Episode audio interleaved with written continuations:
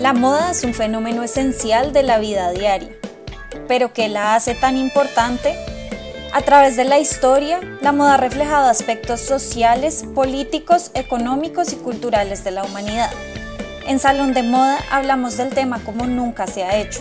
Aquí nos reunimos pensadores y amantes de la moda para entender por qué la moda es un barómetro de la sociedad.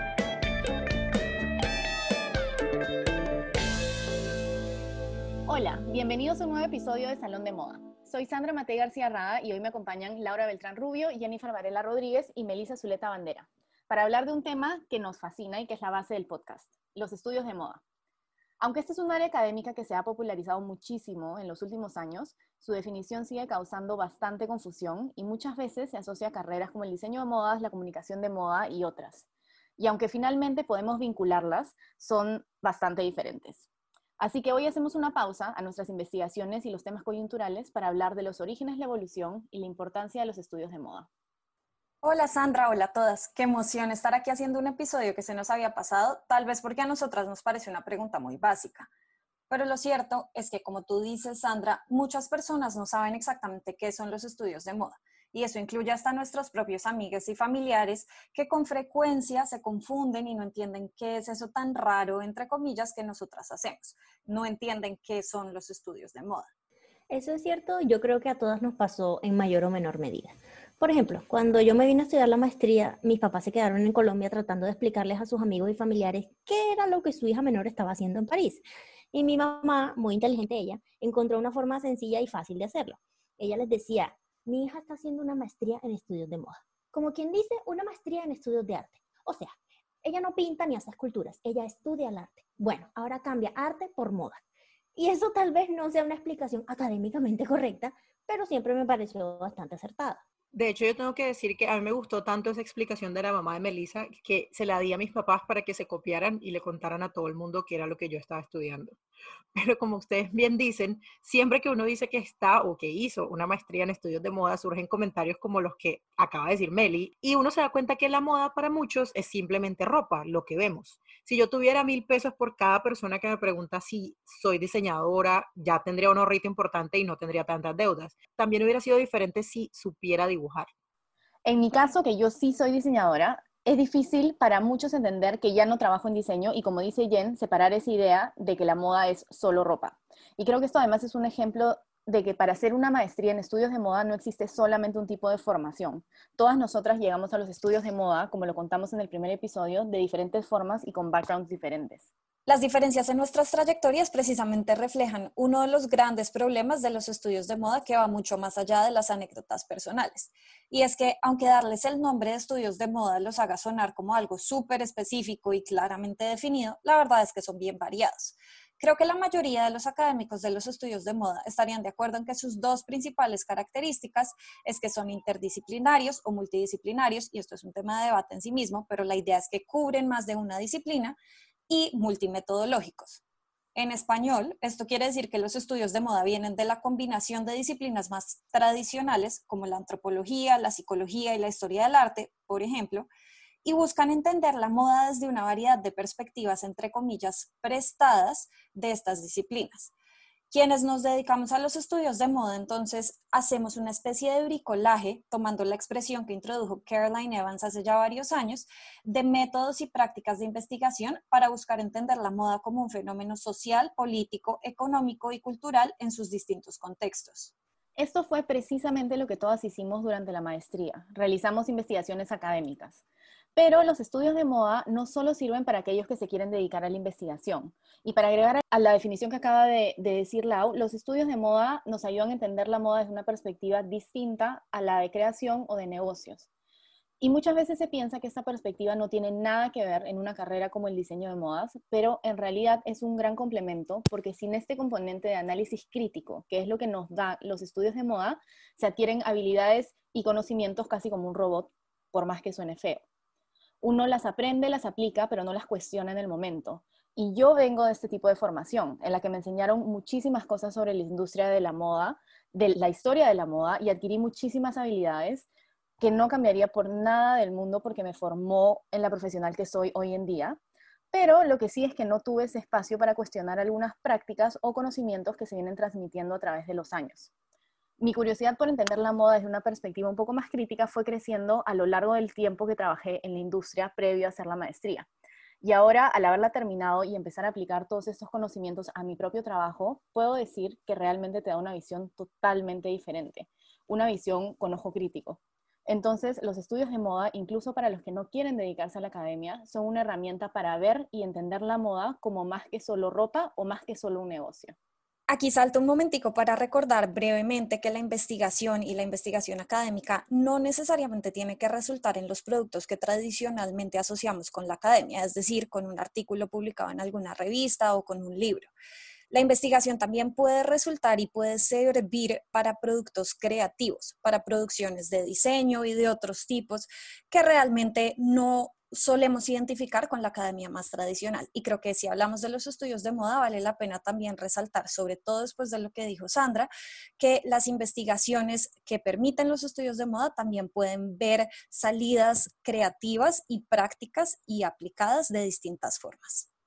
Y definitivamente eso es lo que más nos llama la atención, o al menos a Melissa y a mí, y siempre hablo de nosotras porque nosotras encontramos juntas la maestría y aplicamos juntas y todo, pero lo que más nos llamó siempre la atención de los estudios de moda fue precisamente esa riqueza y variedad de la que ya ustedes dos hablaron, además de que nos ayudaba a nutrir lo que ya nosotras sabíamos. Siempre quisimos dedicarnos al periodismo de moda, pero sabíamos que el periodismo en general no sería suficiente. Y por más que teníamos la formación de las técnicas y especialidades de un periodista, es decir, sabíamos lo que teníamos que hacer, recuerdo que siempre hablábamos de que nos hacía falta formación específica en moda, porque nunca la tuvimos de manera formal. Teníamos que tener un recorrido de historia, indagar más de las generalidades del trabajo de un diseñador, de un conservador de museo, de las diferentes disciplinas que convoca esta industria. Cuando ya comenzamos la maestría, el choque fue un poco fuerte al principio, no se los voy a negar, precisamente porque era una carga de teoría a la que nosotras no estábamos acostumbradas. Pero con el tiempo, nuestra profesión, en la que tienes que hacer preguntas e investigar todo el tiempo, algo que es supremamente alentado en los estudios de moda, fue una gran ayuda y entendimos para qué queríamos los estudios de moda en nuestra vida, que era para nutrir nuestra profesión y ser mejores periodistas, productoras de contenido, escritoras o todo lo que tuviera que ver con moda. Exacto, nosotras nos encontramos eh, queriendo saber más de la industria para poder dedicarnos de manera más especializada al periodismo de moda. Y las opciones que veíamos no nos convencían. Había muchos programas que se enfocaban en la comunicación y el mercado de la moda o incluso en la administración de empresas de moda y eso no era lo que nosotros buscábamos claramente. Cuando vimos el programa de estudios de moda nos dimos cuenta de que eso era lo que queríamos estudiar, de manera que pudiéramos usar ese conocimiento y el que ya teníamos en periodismo y en comunicación para crear una especie como de puente entre el conocimiento producido en la academia en torno a la moda y el público en general. Eso y el deseo de tener un espacio para escribir sobre moda que fuera propio fue lo que nos llevó hace tantos años a crear nuestro blog que se llama Moda 2.0. Pero en todo caso, los estudios de moda nos permitieron eso y mucho más. No solo conocer la historia y el funcionamiento de la industria, sino verdaderamente ponerle un lente crítico a todos esos fenómenos que se dan alrededor de la moda que nosotros sabíamos que estaban allí, pero no eran tan conversados y nos permitió verlos con otros ojos. Y aunque los estudios de moda han sido relacionados con una variedad de disciplinas, entre las cuales están el diseño y el periodismo, como lo cuentan Mel, Jen y Sandra, también se ha caracterizado por ser diferente de algunas disciplinas, o realmente este es el discurso que, digamos, predomina dentro de los estudios de moda. Por ejemplo, uno de los discursos más grandes resalta la diferencia entre los estudios de moda y la historia de moda.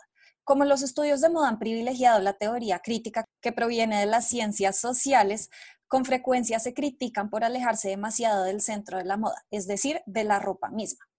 Muchos de los historiadores más tradicionales de la moda, que han hecho sus carreras trabajando con colecciones en museos y galerías, a veces ven un abismo entre su propia investigación y la que asumimos quienes nos dedicamos a los estudios de moda. Pero más recientemente ha surgido una corriente que busca juntar estos dos extremos. Yo realmente me identifico con esta nueva onda, porque no creo que sea posible entender la moda sin tener en cuenta la ropa misma, que es lo que la compone. Pero tampoco podemos simplemente hablar de objetos del vestir como si no hubieran sido usados por humanos para navegar el mundo en el que viven y han vivido. Entonces, al unir los métodos más tradicionales de la historia del traje, contada a partir de los objetos, y los métodos y discursos de los estudios culturales de la moda, podemos lograr un entendimiento muchísimo más completo de la moda en el pasado y en nuestros días. Esta mezcla de metodologías de estudio y de disciplinas que buscan juntar métodos que se parecen tal vez un poco más a los de la historia del arte, que están basados en imágenes visuales, basados en objetos materiales, con métodos de las ciencias sociales, como ya lo hemos mencionado, es algo que realmente se empezó a dar o que empezó a adquirir muchísima fuerza en los 70s, 80s y 90s. Hay quienes identifican una nueva museología de la moda en la década de los 70 que empezó a buscar nuevas formas de exponer objetos de vestir en colecciones de galerías y de museos y que buscaron entender realmente cómo estos objetos eran vistos en la sociedad en la que existían y cómo eran usados por las personas que vivían en ella.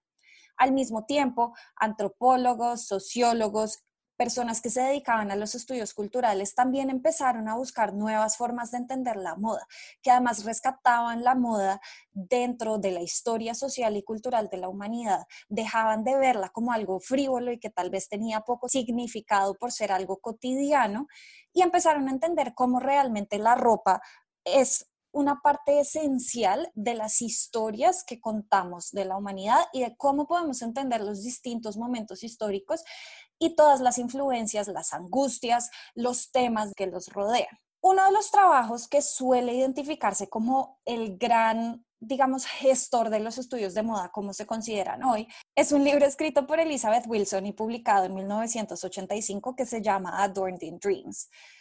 Ella realmente una de las cosas más importantes que hace es que dentro de su libro resalta todos los aportes desde distintas disciplinas a lo que hoy consideramos estudios de moda. En esa época realmente era más como un entendimiento de la moda dentro de la cultura y dentro de la sociedad y hace un llamado para juntar todas estas metodologías y construir nuevas formas de entender la moda hacia el futuro. Este llamado de Elizabeth Wilson lo hemos tomado muchas personas después de que ella lo publicó y a lo largo de las últimas décadas y cada vez más se dan nuevos ejemplos y nuevas formas de hacer este uso de métodos múltiples para construir lo que hoy conocemos como los estudios de moda.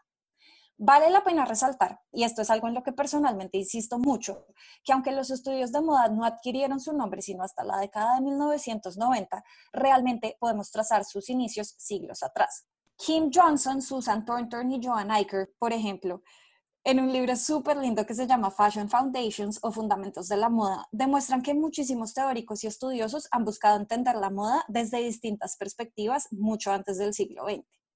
En 1575, por ejemplo, el filósofo francés Michel de Montaigne cuestionaba si realmente la condición humana era vestida o desnuda. Y en 1916, Sylvia Hortense Bliss explicaba que la moda era una especie de panorama de la colectividad. En 1856, la norteamericana Mary Fry insistía en que la vestimenta debería reflejar los valores cristianos de sus conciudadanos y algunas décadas después, hacia finales del siglo XIX, una variedad de pensadores y escritores cuestionaron la relación de la moda con el cuerpo y la naturaleza humana. Como podemos ver, aunque el nombre de estudios de moda sea algo relativamente reciente, la verdad es que los estudios sobre la moda y la teorización sobre la moda es algo que lleva gestándose desde hace siglos. Y como los estudios de moda son un campo tan reciente, entre comillas, si solamente pensamos en el nombre que se les dio, pero no necesariamente el estudio de la moda en general, cuando comenzamos este camino siempre nos encontramos con textos que para otras disciplinas resultan plenamente básicos. Por ejemplo, los trabajos de Thorstein Veblen en economía, de Michel Foucault en antropología y estudios culturales, y hasta los de Judith Butler para los estudios de género y los denominados queer studies, solo por ponerles algunos ejemplos, encierran entre sus páginas percepciones sobre el vestir, que aunque no se haya nombrado formalmente, le dieron forma al estudio de la sociedad desde el lente de la moda como lo conocemos hoy. Y ya como una recomendación muy personal, me alegra mucho que Laura haya nombrado Adorning Dreams, porque es uno de mis libros favoritos de los estudios de moda. Les recomiendo a todos que lo lean. De hecho, es uno de los textos básicos que todos tenemos que leer para iniciarnos en el campo de los estudios de moda y de verdad es una lectura muy, muy, muy placentera. Y aunque aquí hemos introducido un poco la trayectoria de los estudios de moda en Europa y en Norteamérica, la verdad es que en Latinoamérica también se ha estudiado la cuestión del vestir desde hace años, principalmente desde la antropología y la sociología. Dos personas que creo que vale la pena resaltar, precisamente porque incursionaron en el cuestionamiento de la moda como fenómeno social y cultural, son la historiadora colombiana Aida Martínez Carreño y la historiadora del arte chilena Isabel Cruz de Amenábar. Ambas buscaron entender la moda como fenómeno social y cultural en Latinoamérica, yendo más allá de la idea de que aquí todo ha sido una, entre comillas, mala copia de lo que se usaba en Europa y cuestionando el porqué de algunos de los estilos que se han usado en la región, particularmente durante la colonia y el siglo XIX. Otro nombre clave en Latinoamérica en temas de pensar la moda es Susana Saulquín, socióloga y antropóloga argentina que ha dedicado años de su vida y su carrera al estudio de la moda más allá de lo material como algo que no era frívolo ni superficial. Ella no solo fue autora del que muchos consideran el primer libro de historia de la moda en Argentina, sino que además fundó programas académicos de pregrado y posgrado en diseño de indumentaria y textil y hasta sociología del diseño. Y aunque su producción intelectual no lleva oficialmente el rótulo de estudios de moda, claramente sí le aporta a esta rama del conocimiento y además refleja lo que estaban conversando Jennifer y Laura antes, de esta mezcla de áreas del saber en lo que conocemos hoy en día como estudios de moda. Y precisamente hablando de Latinoamérica, Argentina es el país que lleva la delantera en estudios de moda, aunque como dice Meli, no siempre llevan ese rótulo. Aunque estos estudios se han mantenido bastante escondidos del resto de países latinoamericanos, cada vez están saliendo más a la luz, especialmente en eventos que unen ideas de diferentes lugares o países. Este año, por ejemplo, a raíz de la pandemia y con el cambio a los eventos virtuales, hemos podido ver la cantidad de investigaciones y proyectos que se están realizando y que se han realizado en Argentina. Uno de los eventos virtuales de los que Laura y yo somos fanáticas son los en vivo en Instagram del Museo del Traje Buenos Aires. Es más, fue a través de Instagram que contactaron a Laura para participar en uno de sus en vivos hablando de su propia investigación.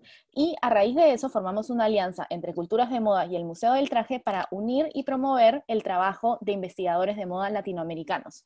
Porque sí, uno puede diferenciar los avances en estudios de moda por país, pero lo que buscamos también es avivar esas conversaciones y fomentar las investigaciones en Latinoamérica en general para potenciar los estudios de moda latinoamericanos como un todo. Y Colombia es otro de los países que en los últimos años ha avanzado muchísimo en materia de estudios de moda, pero también, como acaba de decir Sandra, la idea es hacer un aporte significativo a los estudios de moda en todo el continente.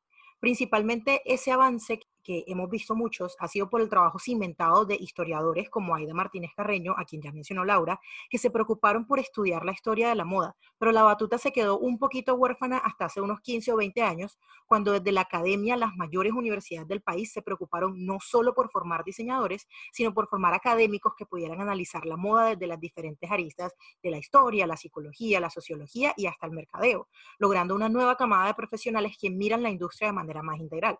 Podemos incluir en ese grupo programas de estudios superiores como las maestrías de estudios culturales y estudios de género de la Universidad de los Andes, el doctorado en estudios de diseño de la Universidad Pontificia Bolivariana de Medellín y cursos introductorios incluso a estos campos de estudio como el curso de estudios de moda, teoría, cultura y sociedad de la Universidad de los Andes. Todo esto nos da cuenta de la importancia que el hecho de estudiar la moda con otros lentes ha cobrado a nuestro país. Y sabemos también que parte de nuestra misión como académicas y como personas que estamos formadas en los estudios de moda es contribuir a este campo del conocimiento, no solamente en el área o en la locación en la que ya estamos, que pues es Estados Unidos, sino en nuestro propio continente y en nuestro propio idioma.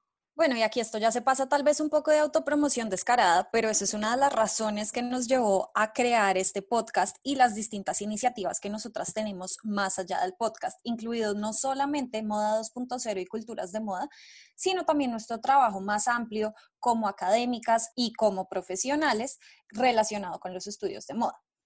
Yo creo que la importancia de contribuir a este campo de estudios, además de que debe cubrir la región, también debe ir más allá de la contribución al conocimiento académico porque como ya dijimos antes, los estudios de moda también tienen aplicaciones mucho más prácticas y útiles para quienes se dedican a la moda en sus diversas expresiones y campos profesionales. Para mí, como historiadora, los estudios de moda nos dan la oportunidad de entender a la humanidad en el pasado, el presente y creo que hasta nos sirven para proyectarnos hacia el futuro. Hay mil definiciones de la moda y creo que este episodio no nos da para explicarlas todas aquí, pero sí hay algo que es cierto para mí y es que la moda es una especie de ventana a través de la cual podemos entender a la humanidad y sus sociedades, culturas, estructuras políticas y demás. O, como decimos en la introducción de este podcast, la moda es un barómetro de la sociedad. Es decir, la moda nos muestra los valores y ansiedades que compartimos los humanos en distintos momentos del tiempo y de acuerdo con quienes nos relacionamos o no. Y yo creo que esto va mucho más allá de un lugar, un momento del tiempo. Yo creo que la moda puede ser una especie de barómetro de la humanidad más allá que de la sociedad. Y los estudios de moda nos dejan vernos y entendernos como tal. Y como ya hemos dicho que los estudios de moda son interdisciplinarios, lo más bello de esta cualidad es que nos sirven como un lente para mirar distintas profesiones asociadas a la moda.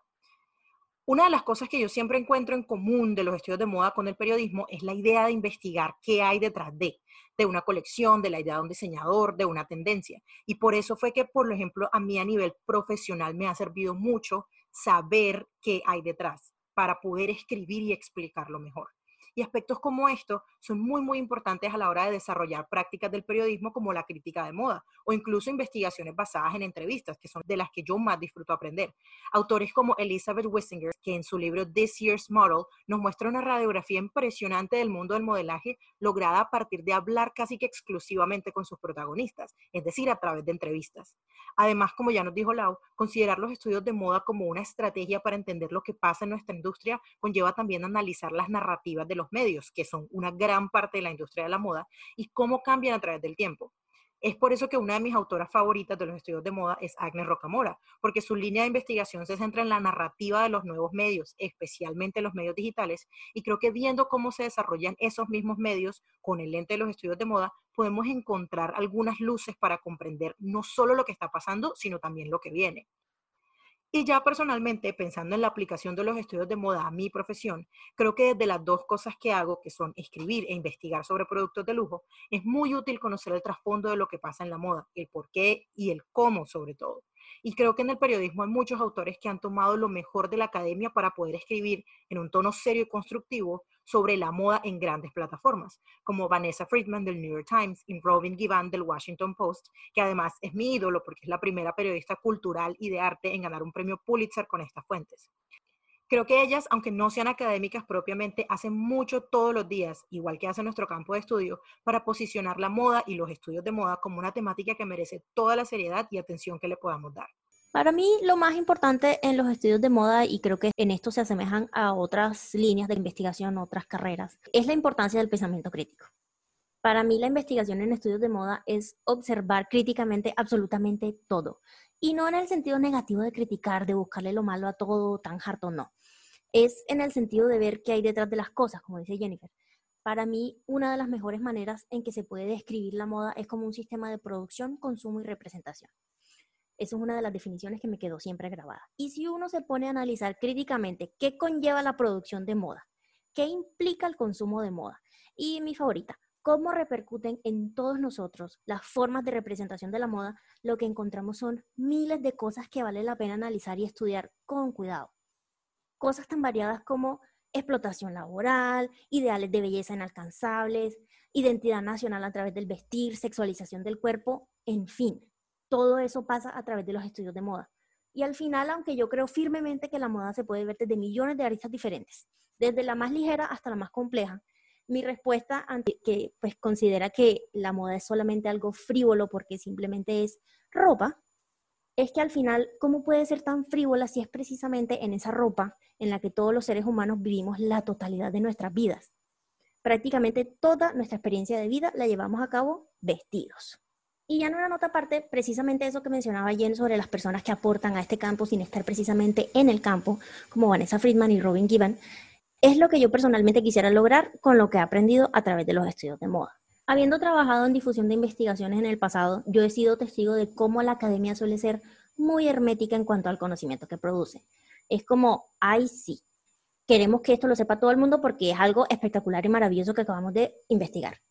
Pero al final no lo hacen no hacen nada por lograrlo, por difundir ese conocimiento, empezando porque el lenguaje es sumamente excluyente. Y en mi opinión personal es una lástima que toda esa producción de conocimiento se quede entre los mismos círculos y nunca sea dada a conocer a los públicos más amplios. Por eso valoro tanto iniciativas que sacan el conocimiento fuera de la academia, le dan forma más amable y accesible y lo comparten con el mundo entero. Y creo, de alguna manera, como dice Laura, desde nuestros pequeños rincones del mundo es lo que nosotras estamos tratando de hacer con Salón de Moda.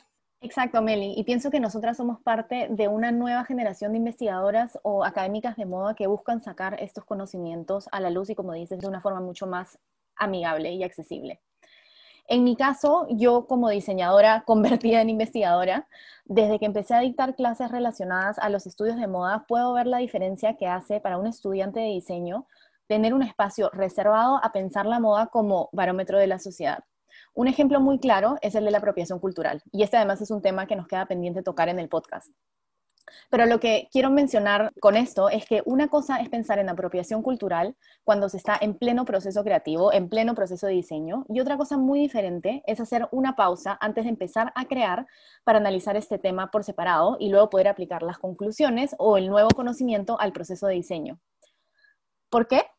Porque al hacer este análisis, antes de sumergirse en el proceso de creación, uno ya llega con ciertas, entre comillas, reglas, por llamarlo de alguna forma, sobre los pasos que se deben seguir para no caer en la apropiación cultural en vez de andar descifrándolo en el camino.